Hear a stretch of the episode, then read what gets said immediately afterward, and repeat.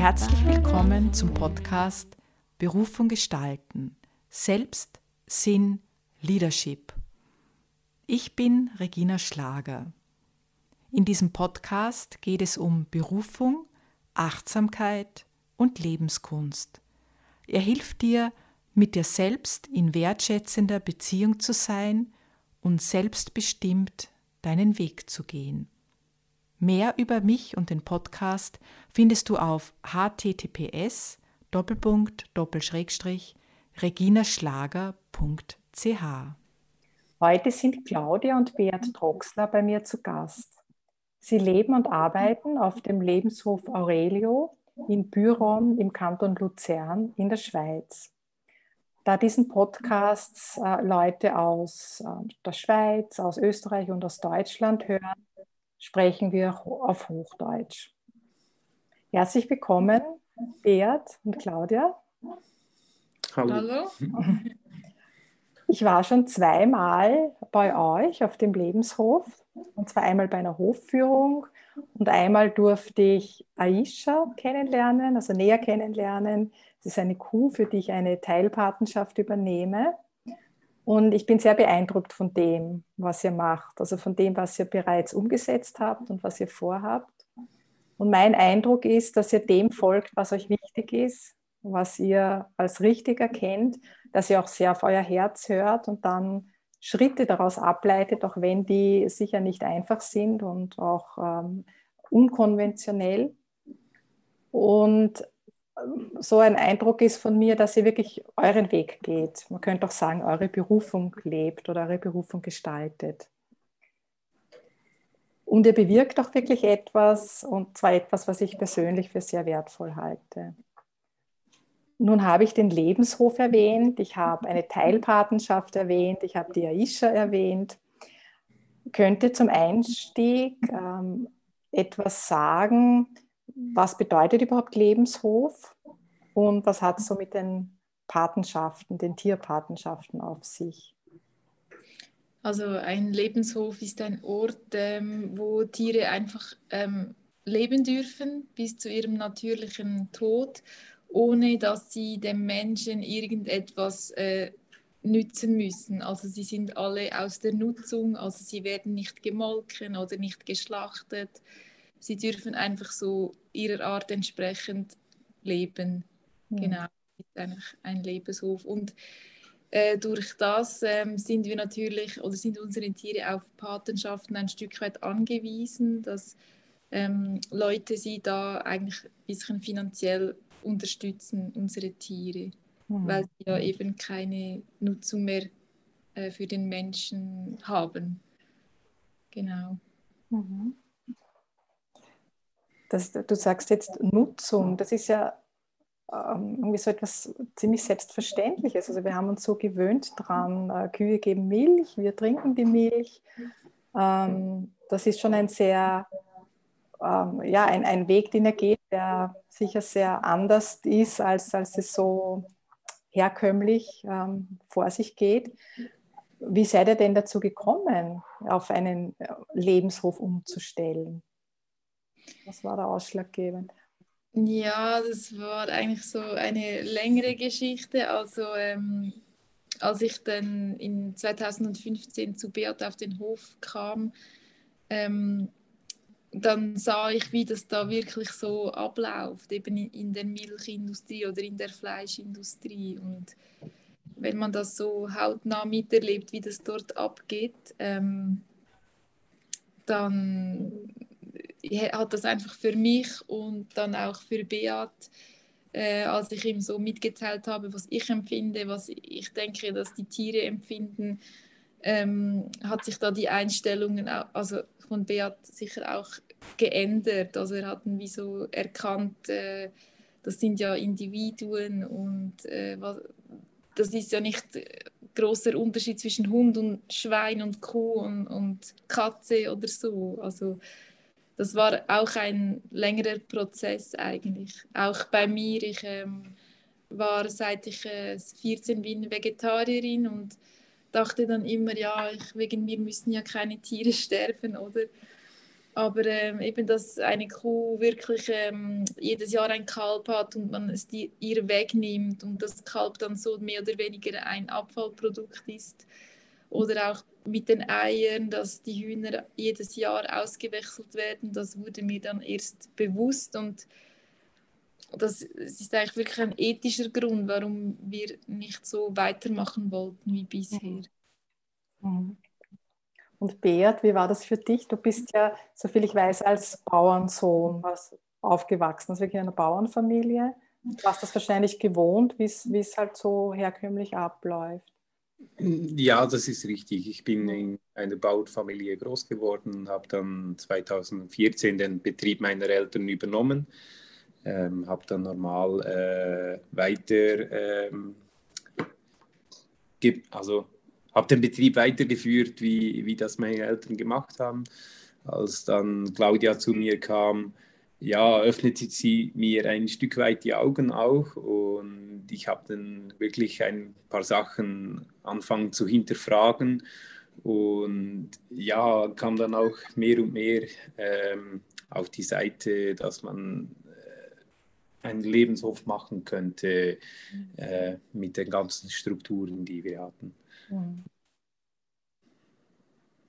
Ähm, ich selbst begegne immer wieder ähm, so Meinungen oder Auffassungen, naja, so eine Kuh äh, gibt einfach Milch, also dass sie entweder gar kein Kalb kriegen muss, sie kriegt halt einfach Milch, sie gibt Milch, wenn man sie, wenn man halt ähm, melkt, äh, oder sie kriegt einmal ein Kalb und das ist dann auf, auf immer mhm. fließt dann so die Milch.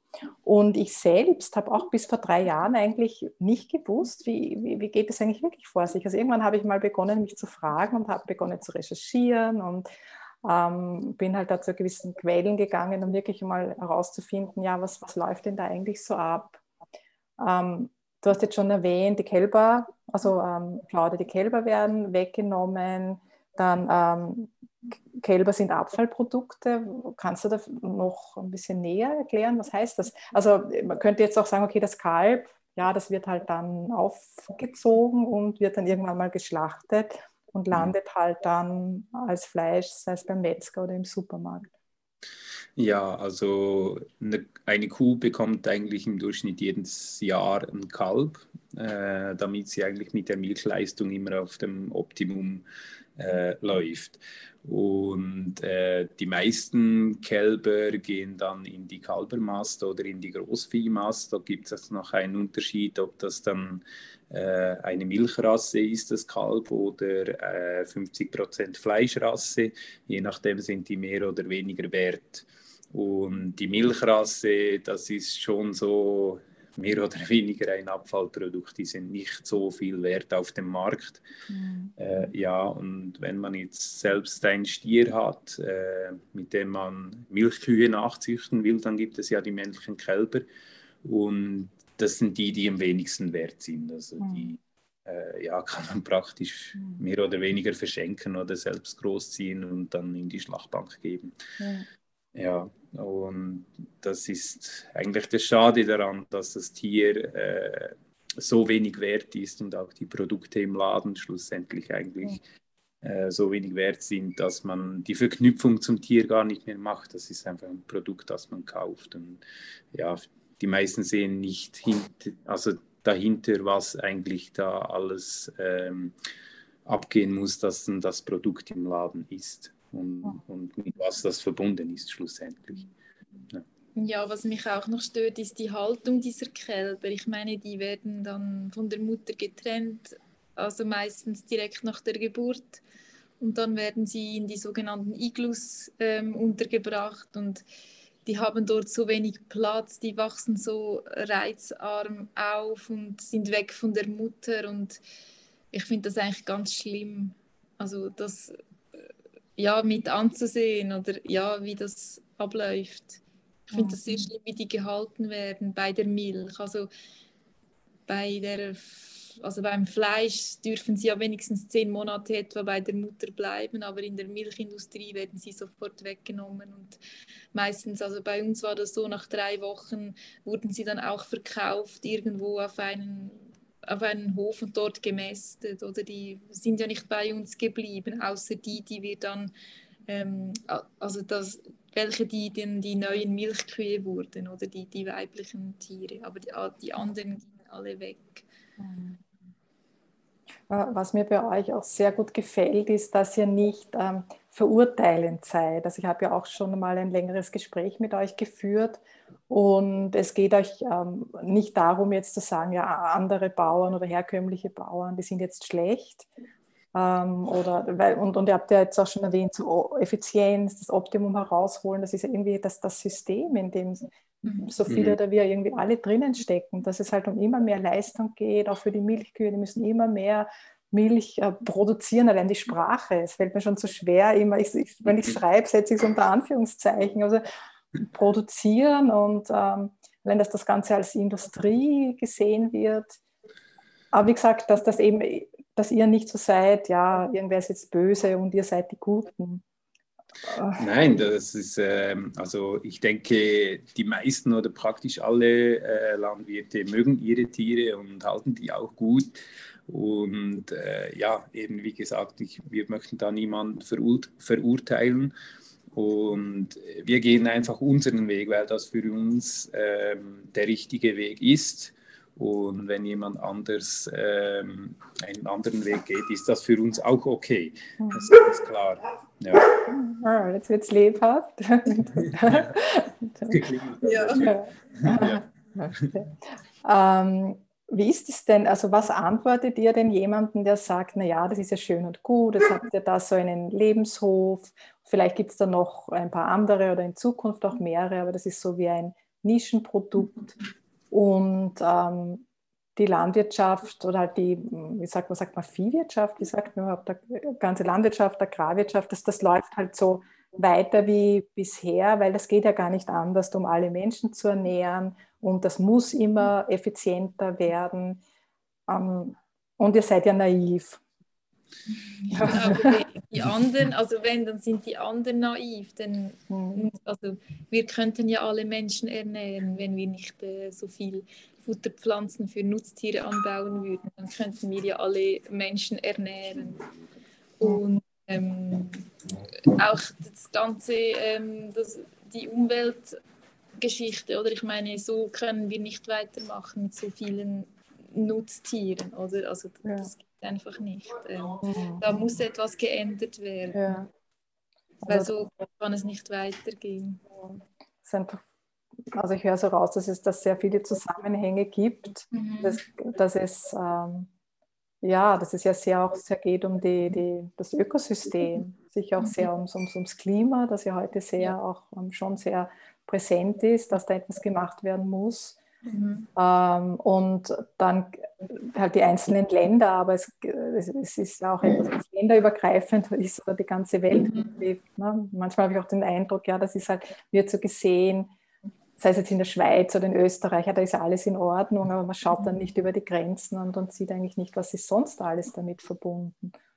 Ja, jetzt also zum Beispiel ähm, wir in der Schweiz, wir könnten unsere Schweine gar nicht ernähren. Also es hat so viele, so viele Schweine in der Schweiz, dass wir diese gar nicht ernähren könnten und dann auch wieder ähm, angewiesen sind auf das, also auf das Ausland, damit so Futter für die Schweine importiert werden kann. Oder das, das ist ja alles wirklich so vernetzt und das machen viele Leute auch nicht. Also diese Verknüpfung machen die Leute auch nicht. Oder das mhm denken, in der Schweiz ist ja alles in Ordnung, oder? Ähm, ja, aber dass wir unsere Schweine gar nicht ernähren könnten, das wissen die auch nicht, oder? Du hast, ja jetzt, du hast jetzt Schweine erwähnt. Also ich, ähm, ihr habt ja noch zwei Schweine auf dem, auf dem mhm. Felix und Nala heißt sie, mhm. Nala. Aber durfte ich auch kennenlernen. Und ähm, wie war das früher? Ihr habt ja auch, ähm, also Berto hat es auch, oder ihr habt jetzt auch eine Schweinemast. Ja, wir hatten 200 Mastschweine und ähm, ja, da habe ich, also ich mog, also ich habe die Arbeit eigentlich nie so richtig gemocht bei den Schweinen mhm. und ähm, da habe ich schon länger eine Alternative gesucht, auch aus dem Grund, weil viele ähm, Grundstoffe des Futters eben importiert werden müssen und das mhm. einfach einfach nicht so effizient ist. Oder? Mhm. mein Ziel war eigentlich schon immer äh, mit dem Land, das wir haben, unsere Tiere zu versorgen. Und in der äh, Milchwirtschaft da ist das mir eigentlich gelungen. Da mussten wir praktisch nichts mehr zukaufen äh, bei der Milchproduktion, aber bei den Mastschweinen schon. Mhm. Und jetzt mit dem Lebenshof, ja, haben wir einfach mehr Rindvieh, das wir mit unserem Land versorgen können. Und die Schweine haben wir jetzt nicht mehr im Schweinestall, sind jetzt auch Rinder. Ja. Ja, erzählt doch über den derzeitigen Stand. Also, ihr habt jetzt gesagt, ähm, Rinder, also wie viele Rinder leben bei euch, dann die zwei Schweine und, und, und wer noch? Und äh, was habt ihr bis jetzt schon umgestellt? Das heißt, die, die Stelle, die ich gesehen habe, wo ja schon einiges passiert ist. Oder schildern? Ja, wir haben zurzeit jetzt 55 Rinder. Wir haben sieben Alpakas, äh, zehn Hühner, ein Hahn, ja, und die zwei Schweine noch. Äh, ja, und ähm, den ehemaligen Schweinestall haben wir jetzt so umfunktioniert, dass wir äh, die Hälfte der Rinder dort halten können, weil die alten Rinderställe wären nicht ausgelegt für so viele Tiere. Und die werden jetzt auch in der nächsten Zeit umgebaut zu einem großen Laufstall, äh, wo eigentlich dann jedes Tier äh, 10 Quadratmeter oder mehr Platz hat. Mhm. Ja. Mhm. Weil ich habe ja auch gelernt beim letzten Mal, bei der Hitze wollen sie es eigentlich auch nicht so draußen. Gell? Die, die Rinder wollen dann eigentlich hinein sind, im Stall sein, im Schaden. Genau. Mhm.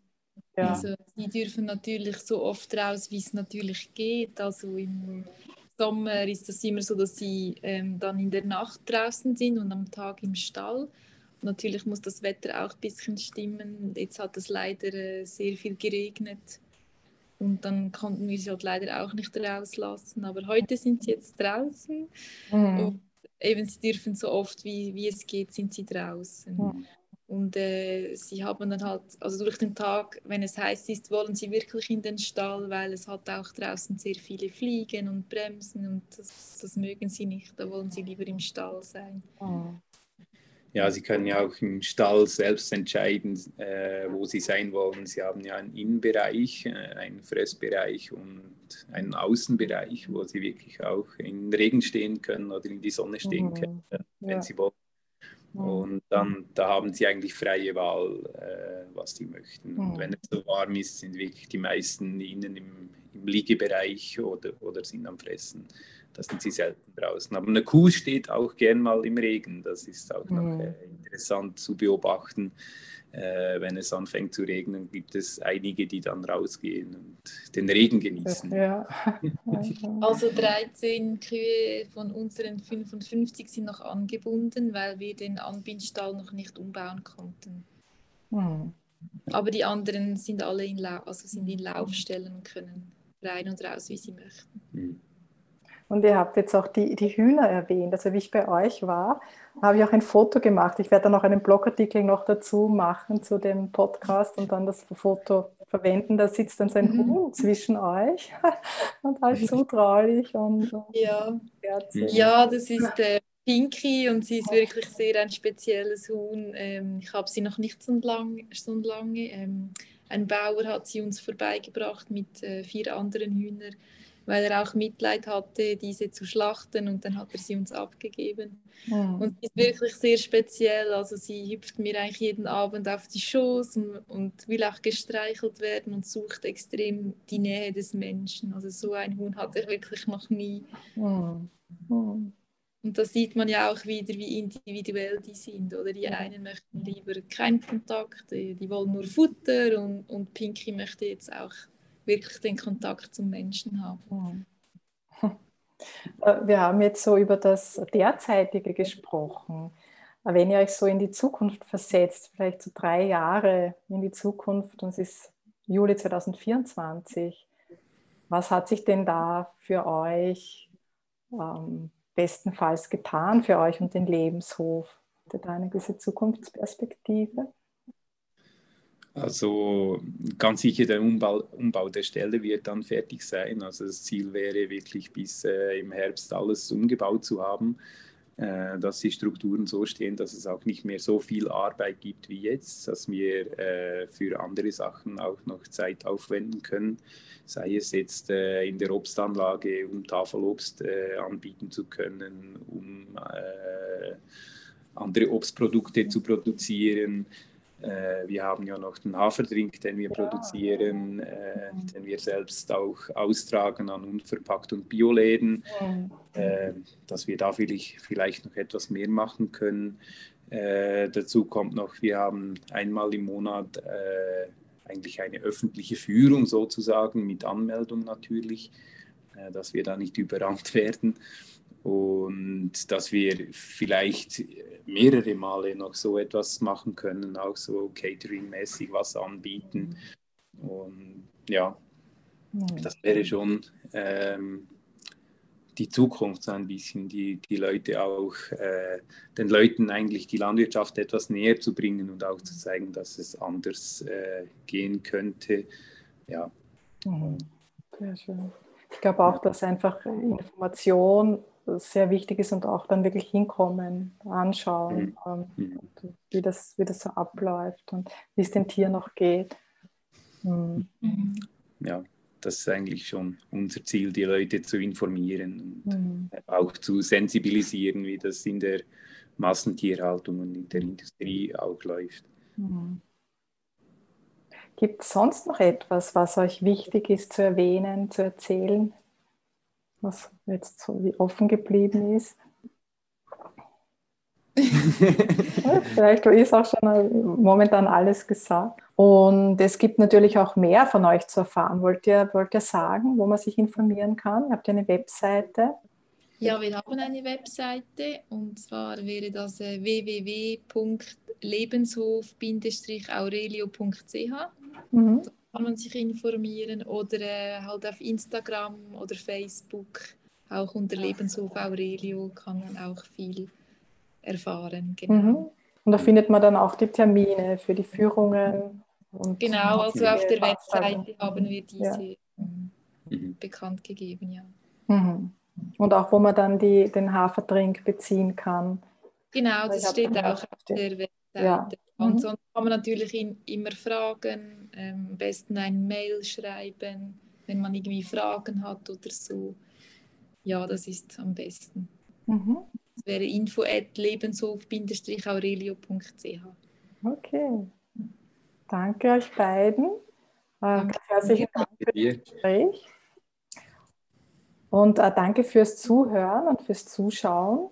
Dieser Podcast erscheint sowohl als Audio-Podcast als auch als Videopodcast.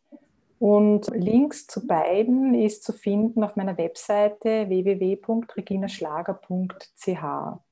Und wie schon erwähnt, gibt es auch einen Blogartikel dazu, ist dann auch auf der Webseite zu finden. Da gibt es dann noch Hintergrundinformationen und ich werde dann auch noch Fotos draufstellen und halt auch noch Links zur, zur Webseite vom, vom Hof Aurelio. Danke und bis zum nächsten Mal. Ciao, tschüss. Danke. Servus. Tschüss. Tschüss. Ja. Das war der Podcast Berufung gestalten, Selbstsinn, Leadership von Regina Schlager. Danke, dass du dabei warst. Du findest eine Beschreibung des Podcasts mit allen Folgen auf https reginaschlager.ch podcasts und du findest den Podcast auch auf iTunes. Ciao, tschüss, Servus. Bis zum nächsten Mal.